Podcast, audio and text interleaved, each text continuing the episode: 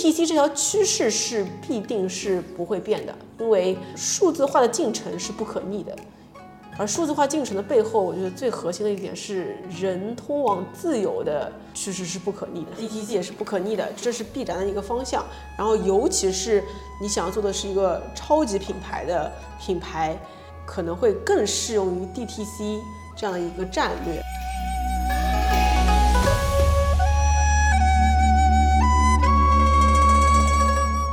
发现。DTC 品牌它绝对不是只是一个网生品牌。嗯，如果你真正要触达到消费者，你一定是需要通过线下直营店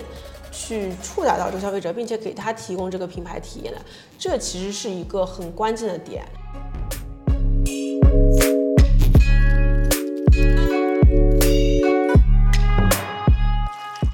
是我们现在真正讨论是用户是谁，然后我们的客户是谁的时候，我们已经不再去很严肃的去讨论说啊他的年龄、他的冠级、他的性别，我们更想知道是说他的生活习惯、他的兴趣爱好。所以我觉得你真正一个品牌说自己是一个 D to C 品牌，你首先你建立那个用户系统里面，你就得包含着他的可能他的兴趣爱好、他的一些消费习惯和生活习惯等等。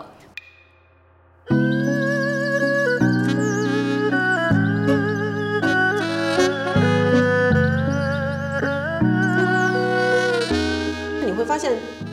DTC 品牌和中国新销品牌起来，他们都是有一个非常典型的人群在这里面的。所以呢，渠道策略其实更适合的是品类。那如果我们现在变成了圈人战略啊，就是以前我就是跑马圈地，现在变成了圈人的话，同样是这群人，他跟你很忠诚，那你可能就可以扩开品类的这个界限，走到另一条世界里面去了。Hello，大家好，我是刀姐 Doris，这里是温柔一刀。我们是一档刀法旗下关注新品牌、新营销的播客节目。刀法是全球品牌的营销智库，我们的使命是成就中国好品牌，带领走向全世界。做品牌找刀法。如果你是品牌人、营销人、广告人、创业者，并且想在品牌营销领域精进自己，欢迎添加我的微信咨询两万家品牌操盘手会员俱乐部。那么这一期播客呢，我又请到了我们上期来过我们播客的刀法分析师冰清，冰清这次也是二次返场了。那他在十五期的时候，其实跟我们一起聊过东方甄选和直播电商未来。呃，那冰清再跟大家打个招呼吧。Hello，大家好，我是语速两倍速的冰清，我今天会尽量把语速慢一点。上次都说听了好窒息。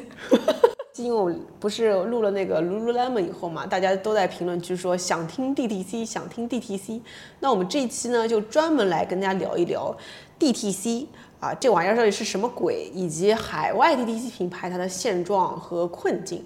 首先，我们来跟大家讲一讲什么是 DTC 啊，DTC 全称 Direct to Consumer，直接面向消费者的品牌。我这边想岔开题，先聊一下啊，就是。第一次听到 DTC 的时候，我就觉得这不就是电商品牌吗？或者这不就是网红品牌？不就是你在你原来的线下卖的，然后你到网上去，现在所有的淘品牌不都是 DTC 品牌吗？就是其实我刚开始会觉得它是一个伪概念，嗯，然后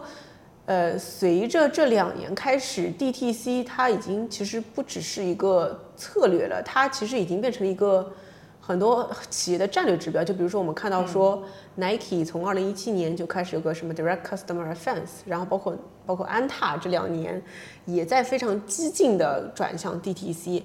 啊，所以其实我是从二零一九年开始非常深度研究 DTC，但是在二零一四一五年的时候，我当时就在美国的时候听到很多人在说 DTC，啊，所以我不知道冰清你是什么时候开始关注到 DTC 的。其实我关注 DTC，就是因为二零一九年你写的一篇文章，笑死了。对的，你二零一九年的时候你写过一篇文章嘛，然后就是讲的就是海外 D to C 它是怎么兴起的，然后你的标题是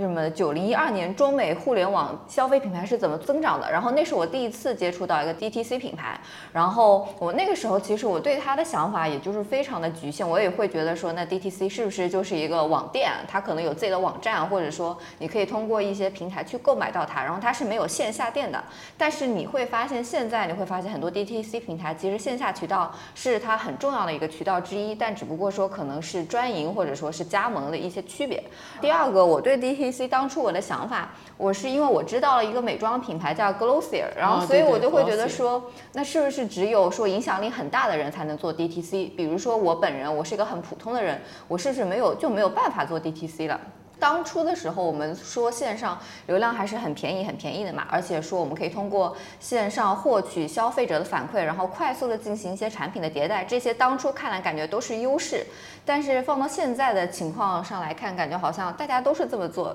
反而就会觉得好像我传统我认知中的 DTC 它反而没有什么特别强势的地方了，因为这些其实是大家现在都在做的。所以我感觉这个也就是我们今天想要讨论的嘛，就是为什么现在还有那么多品牌要做 DTC？真正的 DTC 它其实是一个什么样子的？嗯，那我们先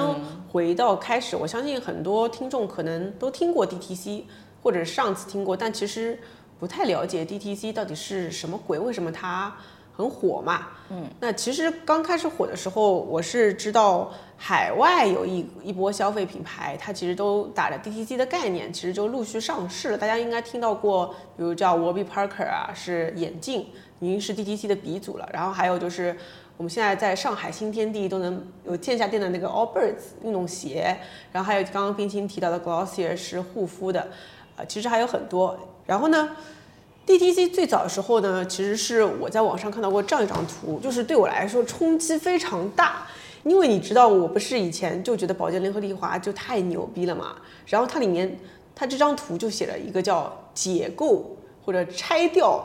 保洁，我就想说哇塞，保洁要被拆掉了，然后就看到这张图里面，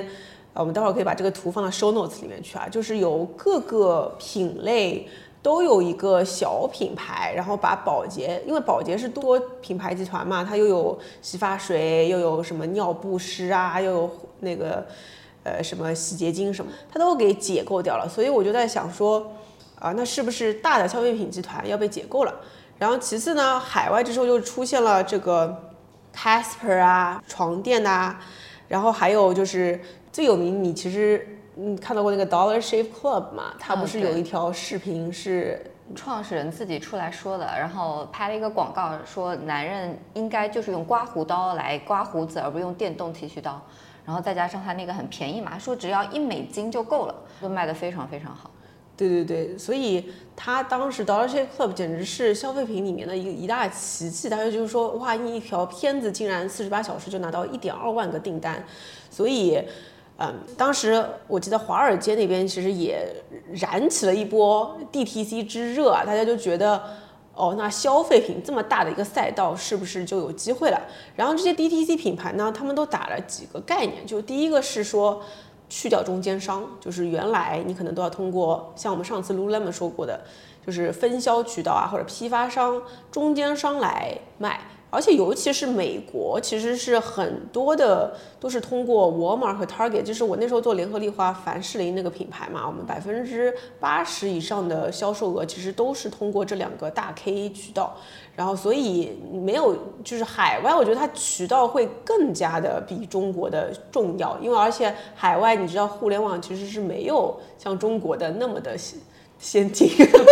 没有那么的超前，大家都不太网上买的，然后而且那个电商上的物流也没有很好的时候，所以大家都通过线下这样的一些零售商店去买。那这是第一个，第二个呢，那么声称说 DTC 品牌，因为它更接近消费者，所以它有很强的用户的数据，所以它能更好、更快的去迭代产品，而且。后来在中国其实又出了个 C2M 嘛，就是直接从消费者这儿拿到数据，马上就回归到供应端，然后就再产生产品。对，当时就觉得说 DTC 品牌他们性价比又高，然后产品又更好，然后又能去掉中间商，直接出来消费者，那它一定是一个消费品新的奇迹。也是因为这个概念，你后来会发现。完美日记也好啦，或者最近上市的蕉下，他们在招股书里面其实也都会提到自己是 DTC 的模型。就比如说我这边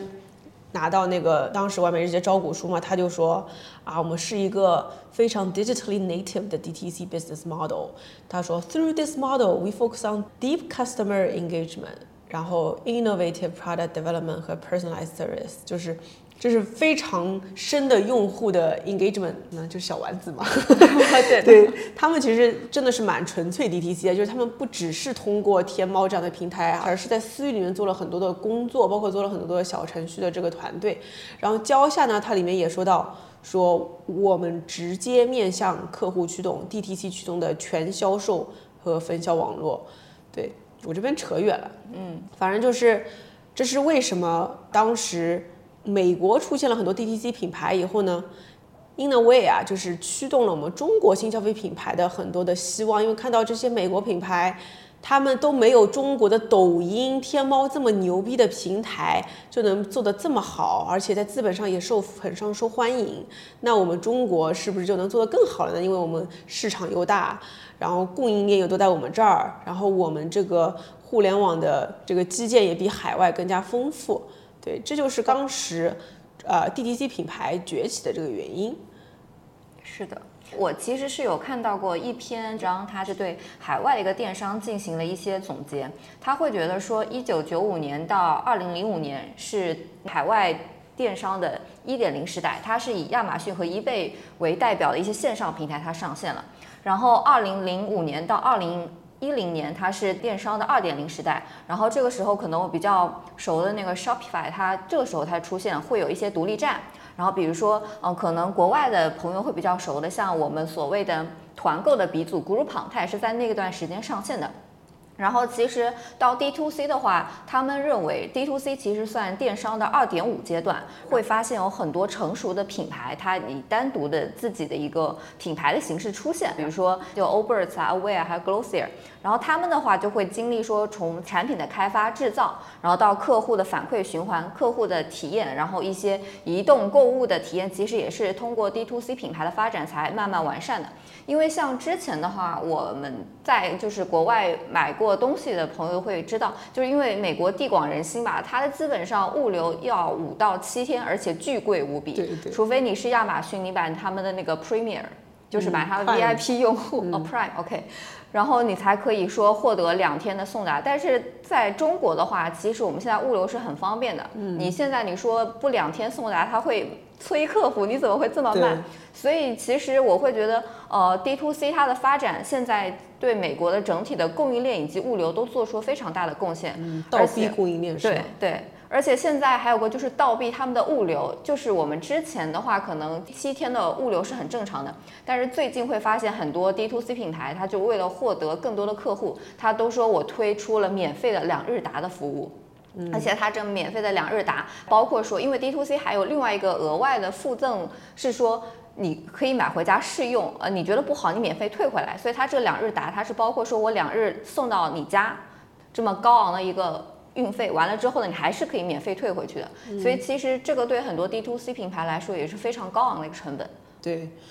然后这边其实就有个问题，我其实当时在想的时候。在二零一九年的时候，不是写 DTC 品牌，并且说中国新销品牌会有更大机会嘛？然后当时就好几个朋友问我说，DTC 品牌到底跟淘宝品牌、淘品牌有什么区别？或者说这一波新销品牌会不会就是当年淘品牌的另一个缩影？啊，然后我觉得这个问题问的特别的好。还有就是中国的现在我们看到那么多的品牌，它其实是网生品牌嘛？嗯。那它到底是不是真正的 DTC？我觉得这是一个很大的问题。你你你怎么看？呃，我其实觉得，就是所谓的真正的 DTC 品牌，首先你是真的需要建立自己的用户 CRM 系统的。然后这点我觉得是国内很多就是品牌都没有真正建立起来的。我就记得之前其实有和一家那个抖音的 DP 聊过，他有说到过，其实特别是高端美妆的命脉就在于说建立用户的 CRM 系统。但其实我觉得这个不仅仅是高客单价吧，可能高客单的公司会更加急需这个东西。但是我是觉得是所有品牌。其实都应该建立你的自己的用户系统，而且最先开始我们 DTC 说的就是标榜的，不就是说我可以拿到我的用户反馈嘛？但其实现在好多公司他说的用户反馈就是说，可能我有你的姓名，我有你的邮箱，然后有你的收件地址，然后就没有了。但其实我们现在真正讨论是用户是谁，然后我们的客户是谁的时候，我们已经不再去很严肃的去讨论说啊他的年龄、他的冠级、他的性别，我们更想知道是说他的生活习惯、他的兴趣爱好。所以我觉得你真正一个品牌说自己是一个 D to C 品牌，你首先你建立那个用户系统里面，你就得包含着他的可能他的兴趣爱好、他的一些消费习惯和生活习惯等等。我觉得这个是最起码的吧。嗯，比如说我们来观察，呃，我们刚刚说卖床垫的这个 Casper 嘛，嗯，呃，Casper 我给大家简单介绍一下，就是它是这样子的，你一般买买床垫不是都在线下要去那些零售商店买嘛，然后你都要试一试。但 Casper 它很牛逼的一件事情就是，它定价是五百到九百五十美元，然后是普通床垫的三分之一的价格。然后呢，他就把这个床垫真空压缩到一个呃迷你冰箱的一个大小的盒子里面去，然后快递给用户。然后呢，他在网上就会开启很多的开箱挑战去破圈。然后当时很多人就是买了这个 Casper 呢，如果你就在家睡得不舒服的话，我记得是一周内还是多少？还是七天是一对一七天内你就可以免费的退回，然后也会有人送到家去帮你去，去呃把这个床拿出来等等的。所以类似这样的是 DTC 品牌，然后他们的很典型的做法呢是会有个自己的独立站。所谓独立站，就是说，它不是说在亚马逊上开个店，而是自己你要搜 Casper 点 com，你才能去他们店。然后他们是怎么获客的呢？他们是通过，其实就是 Facebook 啊、Instagram 啊、Twitter 啊，包括现在还有 TikTok，对吧？就是通过，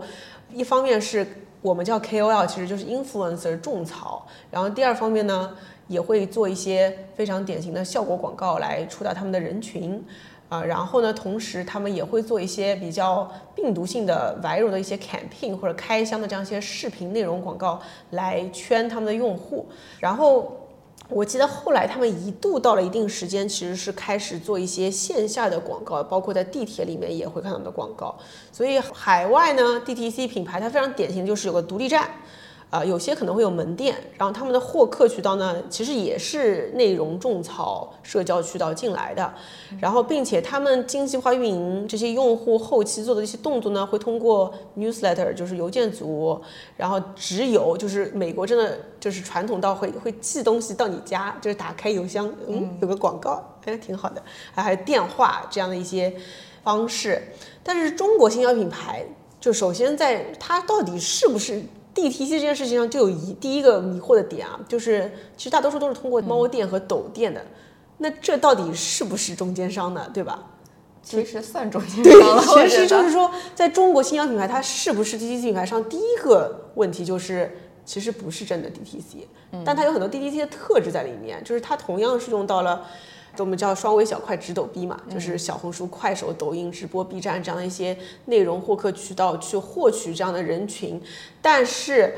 其实都是引到自己的天猫店和抖店。我认为私域可能才是真正的一个 DTC，因为是微信，虽然它也是个平台，但我感觉它就是个通讯工具一样，它已经不收租了。所以天猫和抖音，你想要。我们在判断 DTC 是不是 DTC 的时候，就是你想触达这群人，是不是你能真的触触在触达得到？但是在天猫和抖音上，你其实是要额外付钱才能触达到的。所以，啊，它是一个伪 DTC，这是一方面。然后第二方面呢，就是在海外还有一个不同点，就是在 Facebook、Instagram 和 Google 还有 Twitter 这几个体系。其实数字平台都是内部打通的，嗯所以同样的是一个人，我在 Facebook 看到了你的广告，然后在 Instagram 又看到，然后我到你的官网去过以后，我没成交，但是最后我在 Google 上又看到了你的广告，其实你都能辨别为是一个人，并且能够很好的去叫多出点归因的嘛。嗯，但中国是不行的，中国就是你在抖音上，你在天猫上，你在腾讯里面小程序里面。他可能会把你判别为三个人，对，然后无法看到一个人的生命周期全链路，大家也不打通，所以它不是个开放平台。所以在这件事情上，所谓的触达消费者的数据，其实也真的没拿到多少。所以在这件事情上，我觉得就是中国的 DTC 品牌。其实它本质上还是会有很强的渠道的烙印在它身上。我觉得这个还是就是像刀姐刚刚说的，这是我们中国的互联网环境所导致的嘛，就是我们。中国人就是会感觉大家会喜欢凑在一起，就感觉有点这种大家共襄盛举的感觉，所以大家也更加习惯于那种就是一站式我全部做完。所以中国的电商平台是非常非常强的，我们有天猫、有京东、还有拼多多。但是像海外的话，虽然他们传统的电商平台也非常强，比如说像亚马逊。比如说像他们其实像沃尔玛就是线下渠道非常强，但是你会发现就是外国人他们会很习惯于说我去登上一个官网，就是不同的品牌有不同的官网，我登上他们的官网去购买我不同的东西。我觉得这个还是就是长久以来大家成长的那个交费习惯和使用互联网的习惯不同所导致的。然后还有一点，我是会觉得说，我们中国我们在谈论说我们怎么去定义它这个真正 D to C 品牌的时候，我们之前不是说为什么我们会觉得就是可能关下特别像就是 D T C，是因为其实关下在今年之前它是没有登录任何网店的，它就是在就是原生态的就在微信里面生长出来的，然后它就靠一个小程序，然后靠我的。公众号，然后就默默推，我反而觉得那种状态，它是最接近于说我们像海外的，我拥有自己的官网，然后我靠内容，我靠我自己运营好自己的品牌形象去获客。但是像在猫店的话，我们是要给他交过路费的，比如说我投个直通车，我投个转展，我觉得这个可能和我们正常判断下的 D to C 品牌都不太一样。嗯，对的，这件事情其实挺有意思的，就是你你想象一下啊，就是如果你今天要买一个床垫的话。我们今天第一反应就是你先要去货架电商天猫，嗯，然后你再搜搜床垫，或者你在小红书里面去搜床垫哪个好，或者说高端床垫，呃，我们都是分类的嘛，然后再去找，然后再找里面这个类目里面，其实就是有很强的品类性质在这里面的。但是如果你今天要买我床垫的话，你第一时间是会搜独立站，就是你其实更多的是搜的是品牌名的话。它其实会更接近于品牌它原生态的样子。嗯，我觉得独立站可能其实是更接近于品牌最纯粹的样子。就像你刚刚说的关下，嗯，你不是说我今天要去买香氛香薰，然后你在天猫上说香氛，搜了以后，然后出来很多个牌子，他竟然能忍住不去上这样的货架，我觉得还真挺牛的。对。然后，所以我们会觉得说，新中国新销品牌它有 DTC 的数字化的那一部分的很强的特点在，以及现在新消费品牌其实非常注重品牌的打造，它已经不只是说我只是一个靠性价比或者靠渠道流量红利，它其实背后还是有理念的，但是它离真正的 DTC 品牌。还是差了一个私域吧，所以，我我会觉得中国的私域起家的品牌可能会更更接近于 DTC 它有的样子，这是第一个。然后第二个呢，就是说到，但我们说海外 DTC 品牌不是听起来很牛嘛？就是它既然服务体验更好，然后它其实刚刚崛起的时候，为什么资本很看好？就是觉得资本觉得，我因为我跟一个朋友他是迪少的，他，然后我就说为什么你们这么。资本愿意去投第一级品牌，他们说，第一个是我们的判断是，它既然能够脱离渠道，那就说明它的品牌力很强。其次呢，也会看到他们的获客成本其实要大大的降低于原来的传统的这些渠道品牌，所以呢，就会判断说这样的品牌它后后面是很有品牌力的，且它的呃获客成本也会降低，而且它会有更好的产品体验。但是我们会发现。海外上线的这些滴滴品牌，他们后来过得好吗？其实过得还蛮惨的。就冰清可以跟大家讲讲，现在海外滴滴品牌都是在什么情况？就是现在，我觉得海外 D to C 他们就是有两个大命题，一叫做裁员，二叫做亏损。然后我们可以先看几家比较就标志性 D to C 品牌的那财报啊，比如说我们之前提到那个 Warby Parker，它其实巅峰期的话，它的那个股价是五十四点四九美金，但是现在的话，它的股价可能就十六块多一点点，然后将近下跌了百分之七十。然后像我们可能好多就是被称为是那个硅谷每个人人手一双的 Obers，它其实最辉煌的时候，它的股价是二十九块左右，然后现最低其实才三块多一点点，然后也是向下跌了近百分之八十七。至于裁员的话，其实像 Glossier、Away 啊，然后像 Obers，其实。今年一直都在发裁员的消息，就我们刀法有个热讯栏目嘛，有段时间我们就开玩笑说，今天就是海外趋势那一栏发生了什么，叫做这家公司又裁员了，这家公司它的财报又亏了。然后其实我们会发现，现在我们再去谈论海外 D to C 的时候，就是大部分投资人，然后还有一部分的市场营销人员，他已经没有像一九年、二零年那么狂热了，因为它整体的表现就会发现。好像 DTC 品牌并没有我们想象中的那么好，我觉得这其中也是有一个就是很有趣的问题啊，就是我们之前会觉得说 DTC 品牌它之所以能做得好，是因为大家是对它有那个很强的品牌心智，而不是品类心智。对。然后大家会买你的产品，是因为你是一个非常好的品牌，你懂我，你了解我，你非常的贴近我，而不是说你可能只是某个品类里面价格更便宜的一个替代品。海外的一个就是咨询公司，他做了个调查，然后发现。其实很多 DTC 品牌，它并没有在就是美国的用户里面建立起真正的品牌心智，它其实也要花大量的营销的钱去让大家知道说，哦，原来有这么一个品牌存在。就我会觉得说，那首先我们之前会认为 DTC 品牌它一出生就是一个品牌的样子出现，可能这一点它就是存疑的。然后这个我觉得也是一个就是蛮有趣的点。嗯，所以也不是说海外的做品牌就做得好，其实。可能还没有我们中国品牌做得好呢。对，像那个 Dollar Shave Club，我们刚刚不是说了吗？它后来不是被联合利华收购了吗？对，我我们先说一下这几个 DTC 品牌的巅峰时期啊，就是刚刚说的那 Casper 品牌呢，它二零一四年出现的，然后二零二零年上市了，呃，是在纽交所敲钟的。然后刚刚说 Dollar Shave Club 呢，它在二零一二年上线的，二零一六年的时候呢。我发现都是四四到六年后啊，对，就推出了，也挺好。二零一六年被联合利华收购，以十亿美元的这个价格。然后呢，Warby Parker 是大家都知道的，二零二一年就是在去年的时候上市。Allbirds 呢是二零一五年创立的，二零二一年上市。然后 Glossier。之前说的那个美妆品牌鼻祖，二零一四年创立，但其实到现在还没有上市。呃，之前我们应该还知道有一些，比如说旅行箱的品牌 Away，其实也非常有名的。那这都是他们上市的时候的巅峰时期。但，呃，刚刚说到，冰清说到这床垫的品牌 Casper 呢，它现在的市值只是当时巅峰时期时候的零头。然后那个 Dollar Shave Club 就是剃须刀品牌。嗯，在今年年初，联合利华首席 CEO 就是 Alan Job，他还当众说了对这次交易非常的后悔，说没有达到当时收购时的预期。好然后还有就是眼镜品牌 Warby Parker，它的净亏损其实也一直在不停的上升。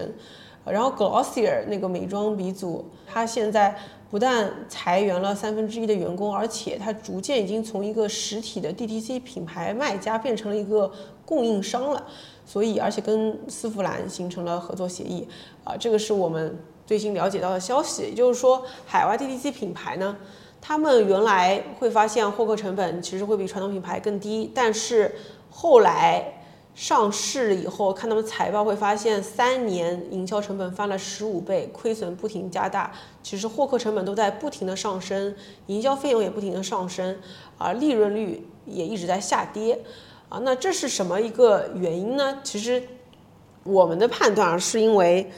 原来他们的获客的这个人群其实是习惯于这个互联网的人群，就比如说像 Casper 这个床垫，大家刚开始是愿意买，其实它触达的都是那群啊，如果寄到家里再试一试也 OK 的这样一群人，但一旦他脱离了这群互联网的人群，他要打到大众群体的时候，他就会发现他还是得走到线下。这个又想到我们的江南春老师，就还是得大渗透、大分销。那他又比不过原来非常擅长于大渗透、大分销的这个传统品牌的时候，他的获客成本就会不停的上升。所以会发现 DTC 品牌它的边界就在于这个互联网渗透率。嗯嗯。对，之前其实刀姐有提到过，就是说我们之前可能大部分我们网上接触到那些都是尝鲜的人员，但是就是尝鲜的人员可能也就那一部分，可能被很多个品牌洗过之后，他其实会对广告然后有一定的耐受性，他可能就是哎，反正换来换去也就这样，没有什么新的花样，他可能就不会再愿意去尝鲜了。而且像我们之前提到那个 Casper，它作为一个床垫。可能就是你正常人，你最多一年换一次床垫已经算很高频的了。那比如说我第一波人洗掉了之后，那我第二波人难道等到一年后、三年后吗？那我这个床垫该怎么卖？所以最后还是会回归到线下，然后就会发现今年很多 DTC 品牌的一个趋势就是说，那我就要开线下店了。然后可能线下我会先从一些大城市开始开第一家店，然后慢慢拓展到可能上百家。然后再慢慢到全球开店。那比如说像那个 Warby Parker，他现在就在美国可能开了两百多家的店。然后像 o b e r s 他不仅仅说我在美国开店，我在全球都要开店。所以最后其实我会发现，就是 DTC 品牌，它会逐渐也是会开始意识到说，线下也是很重要的渠道。然后线上成本真的太高了，可能我现在开个店的成本都已经和你线上去买流量的成本差不多了。嗯，这还是蛮有意思的。嗯，对，所以我们会发现。DTC 品牌它绝对不是只是一个网生品牌，嗯，如果你真正要触达到消费者，你一定是需要通过线下直营店去触达到这个消费者，并且给他提供这个品牌体验的，这其实是一个很关键的点啊。第二点就是 DTC 品牌，而且大家现在看到这些网红品牌嘛，大家第一反应都是会觉得，因为我们之前也听说过说。某某品牌，它其实就是拿原来那个品牌的一半的价格来卖，对吧？大家都会觉得是不是 DTC 品牌它的毛利率是会更低的？但其实 DTC 品牌往往都是应该是提高利润率的，因为这其实也非常的 intuitive，就是因为你就去掉了中间商了，你能给到消费者的价格既能比原来渠道价格更低一些，但同时呢，你又能。给自己保留更高的利润率，所以 DTC 品牌一定是要高利润率的，而正因为它高利润率，它才能留下一部分的钱去做它的品牌体验和市场营销的这个预算。因为这其实里面有个很有意思的点啊，就是 DTC 品牌，因为你等于说你放弃了渠道分销和批发。你就放弃这些事情，那你得自己做。那你自己做，你势必会带来一个隐藏成本，就是你的员工培训的费用，然后你包括你店员培训的作用，然后包括很多品牌体验，你要自己去教育用户，这其实是取舍。那在这部分费用提高的同时呢？也就是说，你就要做一个对比。原来假设你说你百分之三十是分给渠道，那现在如果你做这样的一些费用要超过百分之三十之后，那你何必要一定要 DTC 呢？其实也不一定。所以，呃，你一定是要在你这个利润空间里面、毛利率里面留出一部分的比例，是要用于做内部的基建的搭设。呃，我们后面还会说到，它其实不单单是用户、员工的培训，还要涉及到 DTC 的底层基建、数字化的基建，其实是很大的一笔费用。所以 DTC 它看起来刚开始帮你省掉了渠道那笔钱，但其实它背后有很大的隐藏成本，是你必须要去做好，才能真正的做好 DTC 的。呃，这个中心，你要不要再说一说？你觉得 DTC 其实？真的要做好，其实需要哪些？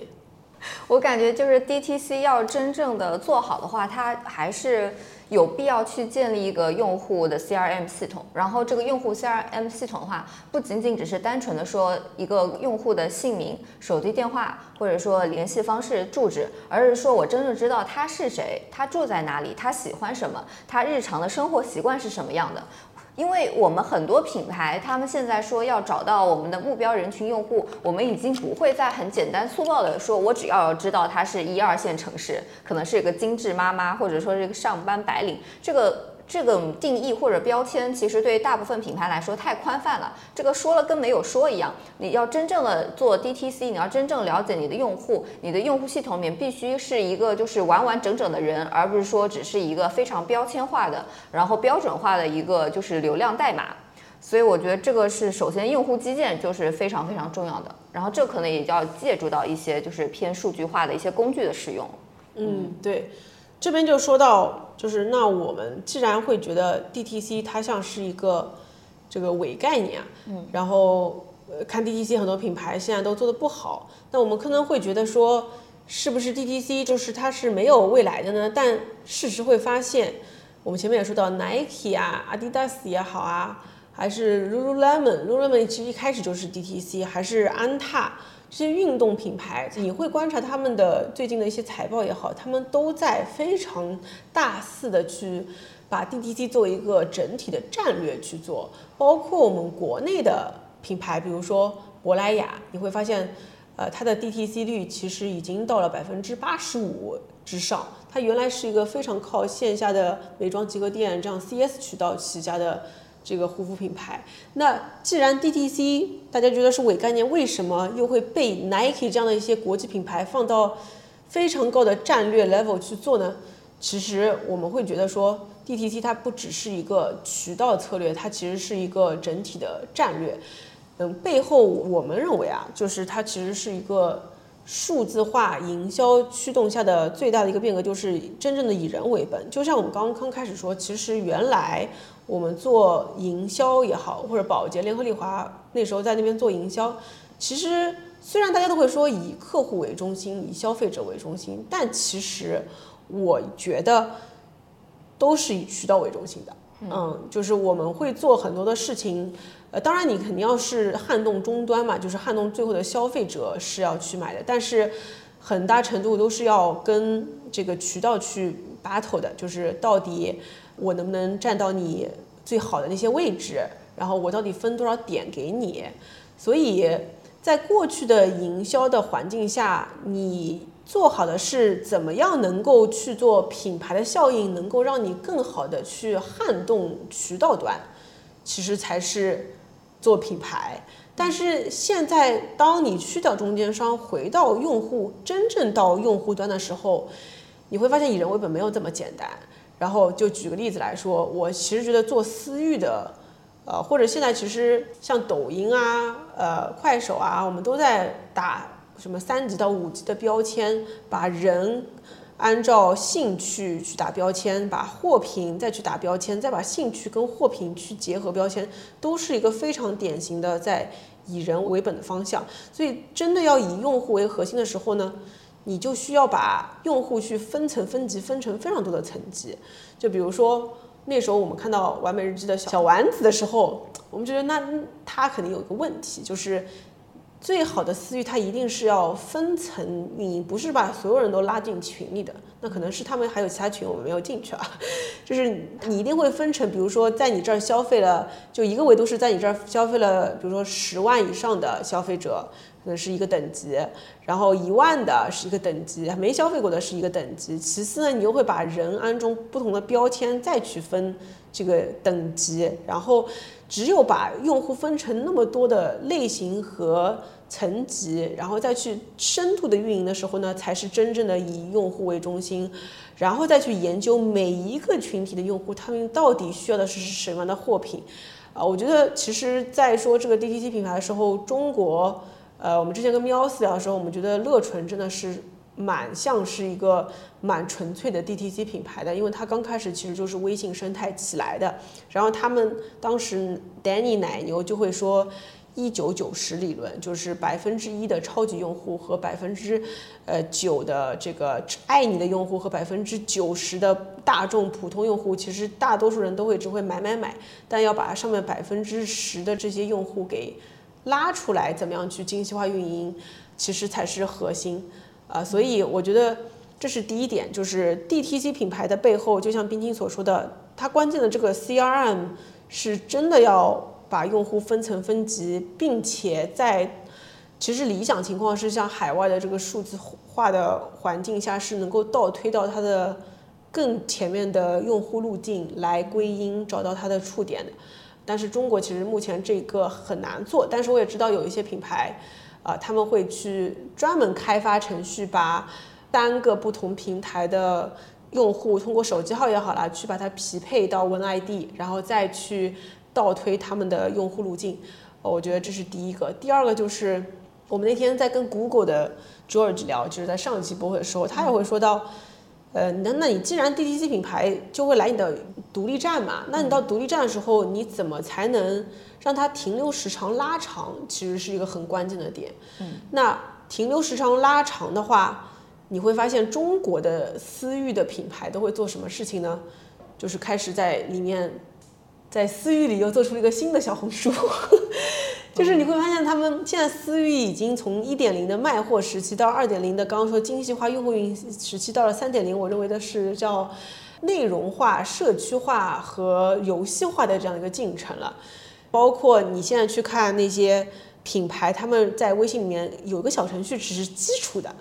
下一步呢，你会发现它像完美日记的丸子心学里面，它会有一个像小红书一样的一个社区在这里面了。再到三点零以后，里面甚至社区里面，像泡泡玛特还会让你在里面继续在玩游戏，就跟当年互联网真的没什么区别，就是 A P P，对，这什么种棉花、种奶牛，不是养奶牛什么的。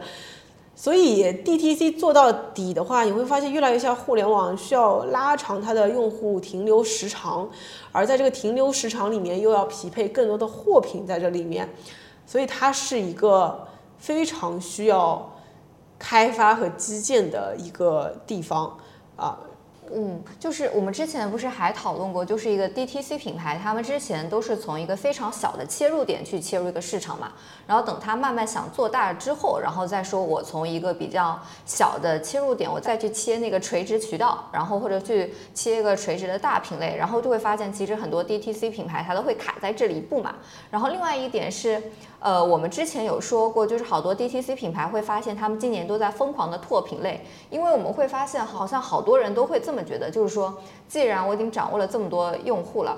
那我如何让他在我这里消费更多？那比如说，我之前是卖衣服的，那我现在给你卖个鞋子，你觉得鞋子也不错，那我再卖个袜子，你觉得袜子也很好，那比如说之前只有女性用户，那我男性用户拓一拓，儿童拓一拓，把你全家老小都包进来。所以我觉得这边还有个很有意思的一点，就是在于说，那我们之后的 DTC 品牌，我们之前会觉得说，它就是应该是一个垂直的品类，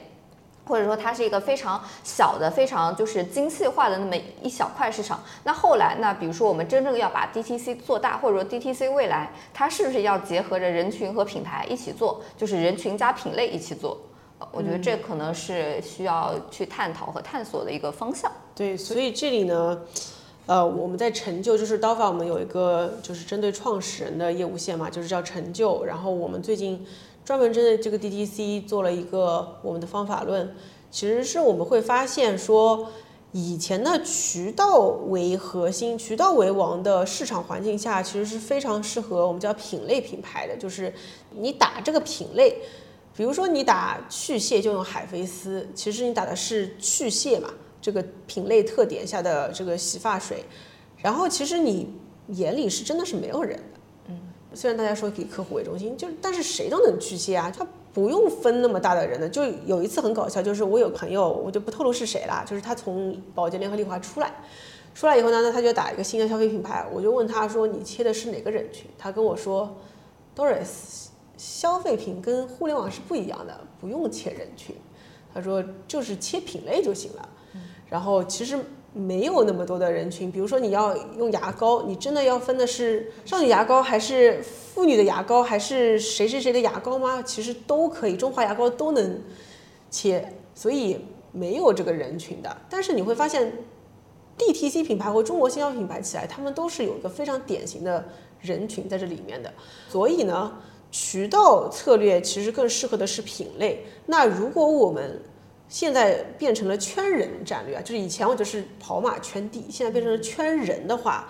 同样是这群人，他跟你很忠诚，那你可能就可以扩开品类的这个界限，走到另一条世界里面去了。所以，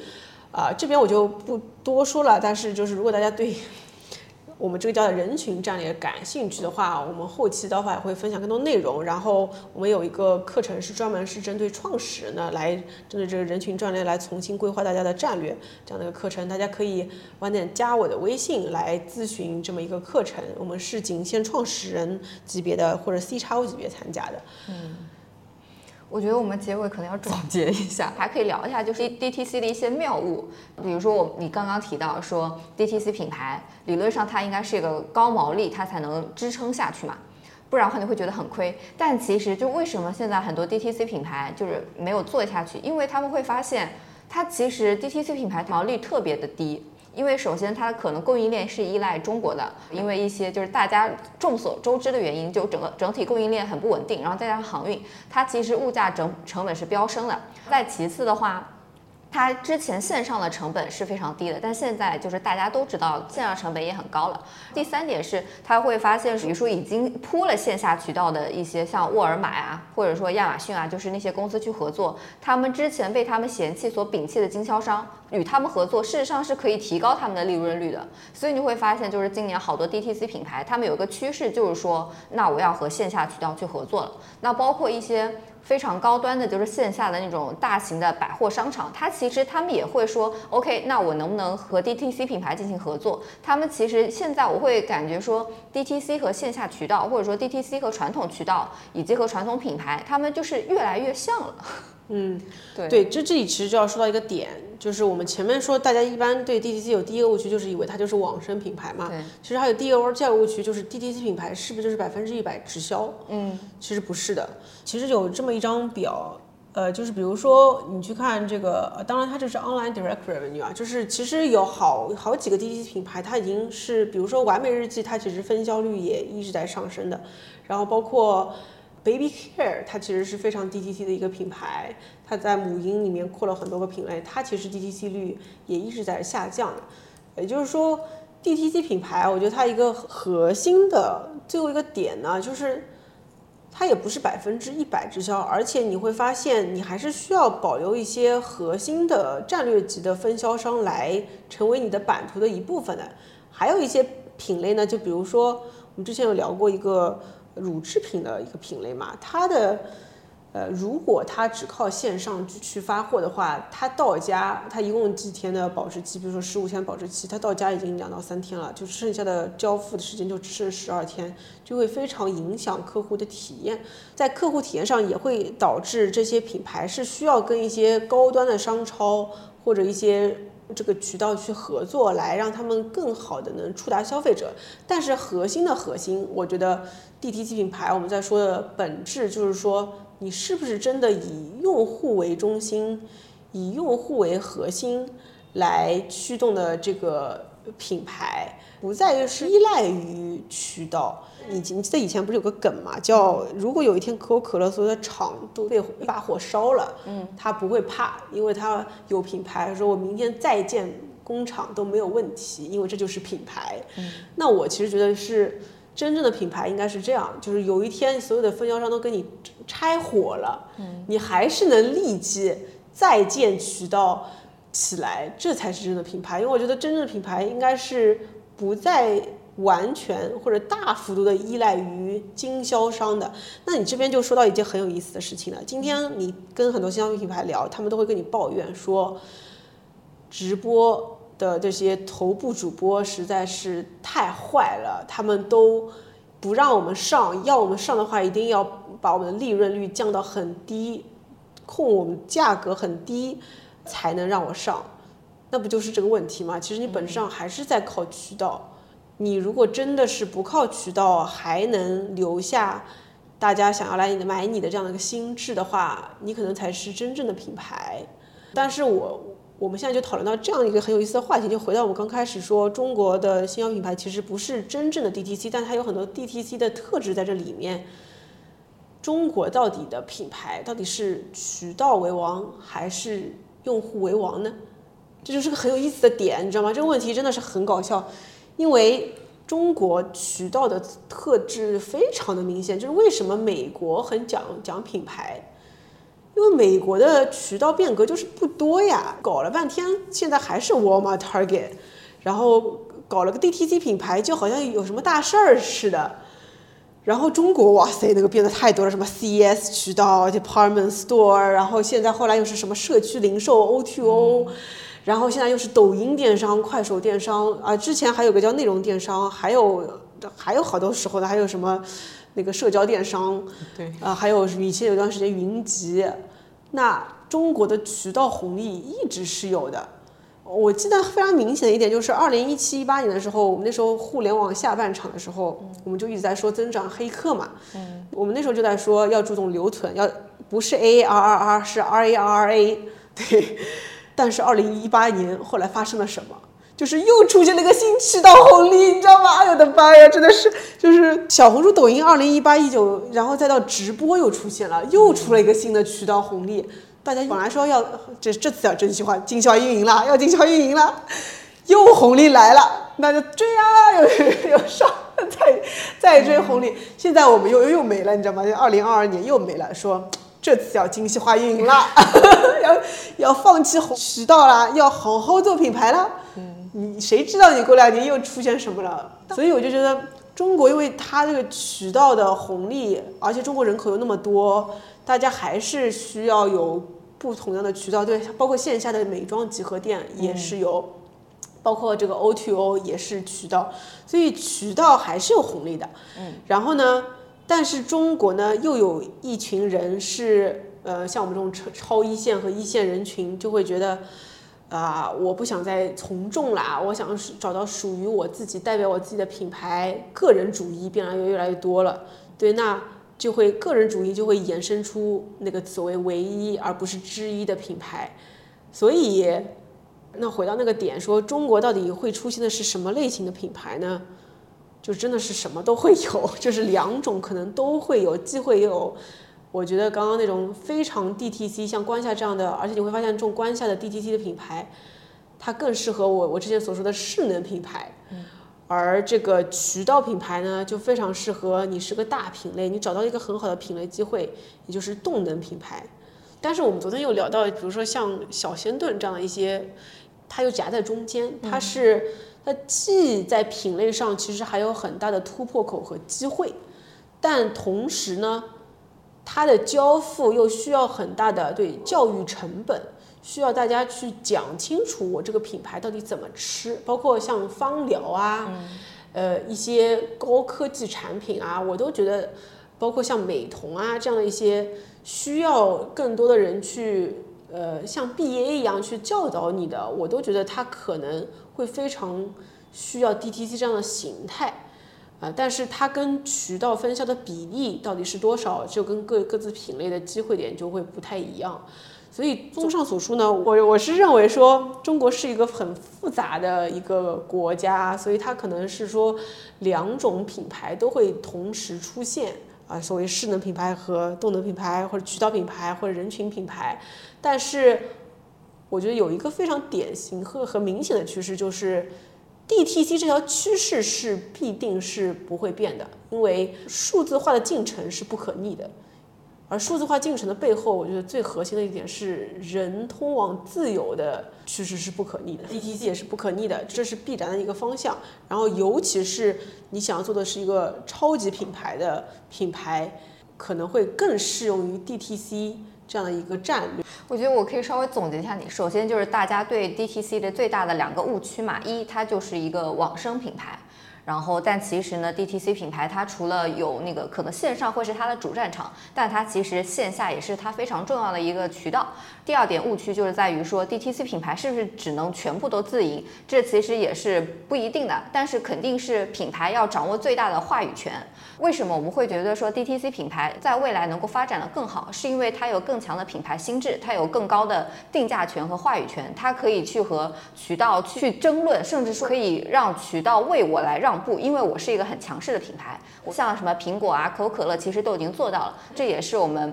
刀法为什么会觉得说 DTC 品牌是一个未来大家都可以去参考或者发展的一个趋势，甚至于说是品牌的最终形态吗？你会觉得是？呃，我觉得不会是唯一形态，但可能是一个超级品牌非常适合的形态。然后我们前面也说到，DTC 这个理念呢，它也不只是适用于品牌的，你会发现有很多渠道。也是说是 DTC 的，然后那 DTC 其实是数字化的驱动下就可逆的一个方向，我觉得是更以人为导向。那你既然你要真的以用户为中心，更了解用户的话，它其实背后有很多的隐藏成本。隐藏成本就是在于它的隐藏成本就是以你如何搭建一个真的了解你并能给用户讲清楚你的品牌体验的团队。无论是零售团队还是内部团队，其实这是第一个隐藏成本。嗯呃，第二个呢，就是你需要了解用户，真的以用户为中心去找到这些数据，并且让用户能够像游乐园一样玩在你这里，拉长停留时长的话，等于说你要把一个迪士尼搬到自己的家里来。这就是为什么三顿半，我又要提三顿半了。他现在玩了很多。那个返航啊，返航计划或者他做的那个小程序，包括他的小程序里面在放播客，你会发现这一类 DTC 品牌，它越会越来越倾向于在自己的领土里面去开游乐园，对，然后那它的游乐园也不只是线上，还有线下返航计划，包括它的线下体验店，其实都是。它应该成为 part of it，对吧？让它，所以这也是很大的隐藏成本。而你要能够肩负这么大的隐藏成本的前提是，你把真正的把原来给渠道的这个分销的这笔部部分钱，假如是百分之三十，现在是要用在建设品牌体验和品牌基建和用户嗯和你的团队培训和用户教育上了。这其实是。你只不过就是把这些成本花到这儿来了，让用户的感受更好，更体验更好，而不是说你直接把价格降下来，或者说这笔部分钱我自己拿在手里，其实是不可能的。而且另外就是，如果你假设你刚刚都做好了，都做成功了，你有了一群你很忠实的这群用户了以后，呃，所谓的 DTC 关键是那个 C 嘛，嗯，你有了这群用户的时候，如何能拉长他们的 LTV，其实是一个关键点。人群品牌，我我我就漏提了哈，就是我们其实会说 DTC，其实更适合叫人群战略。所谓的人群品牌，它背后一定是要延展它的产品线，不停的拉长它的产品线，来增加用户的连带的。它跟原来的渠道品类品牌其实很大的区别就是，原来的品牌你可能就是没有那么多的教育成本。大家都知道可乐是什么，王老吉是什么，老干妈是什么，然后你就不停的去把这个货分销，匹配到各个的商超里面去就好了。但是 DTC 品牌它可能往往是需要很大的交付成本，啊，所以这一点其实也不太一样，啊，所以总体来说呢，我们现在就简单的给大家介绍了一下 DTC 品牌和它的发展历程，以及 DTC 其实它不只是个渠道策略。也不是只是个财务指标，它其实是一个整体的战略，它背后有很多的隐藏成本。然后呢，呃，这个也是我们成就品牌创始人俱乐部我们在讨论的内容之一啊。然后，如果大家感兴趣的话，也可以欢迎关注我们刀法研究所，我们后期也会发更多的这个 DTC 相关的内容。说到 DTC 战略里面呢，其实。我跟那个我们合伙人酸奶哥，其实我们会发现有一个品牌，它的，它就在 DTC 这方面做的特别牛逼，就是 Lululemon。你最近去看一些网站或者新闻，都会发现说 DTC 战略下，Lululemon 是逆势增长，非常的强劲。所以呢。Lululemon 在 DTC 这个战略上是个鼻祖，也是为什么 Nike 什么的，你会发现运动品牌他们都率先被它卷起来开始做 DTC 的。那么上次其实我有简单给大家讲一讲 Chip Wilson 这位哥们儿啊，薯片哥，他在做 Lululemon 之前，其实他有十五年的 West Beach 的创业经验。也是那段经验以后，他被分销啊，这种批发商啊，这个坑了很多，然后他就痛定思痛，在下一份创业一定要做的是一个 DTC 品牌，啊，所以下一集可能不是马上的下一集啊，就是大家可以在评论区回复一下，评论一下说想听 Lululemon 啊，就是我会再把这个薯片哥在创立这个 Lululemon 的时候他的一些思考，他是怎么开始做，他为什么这么做，来再录一期播客跟大家讲讲。Lululemon 的 DTC 战略和它的品牌策略，啊，那这边也就再卖个关子，因为大家知道我在 B 站上叫坑姐，就专门挖坑的，就挖一个坑，说下一期再告诉你，结果发现两年了也没有讲。如果大家评论区踊跃评论的话，我可能会更早的去录下一期 Lululemon。今天这期 DTC 节目呢就到这里，也感谢大家时间，感谢大家收听，拜拜，拜拜，拜拜。me to the moon and let me play among the stars. Let me sing what spring is like on Jupiter and Mars. In other words, hold my hand. In other words.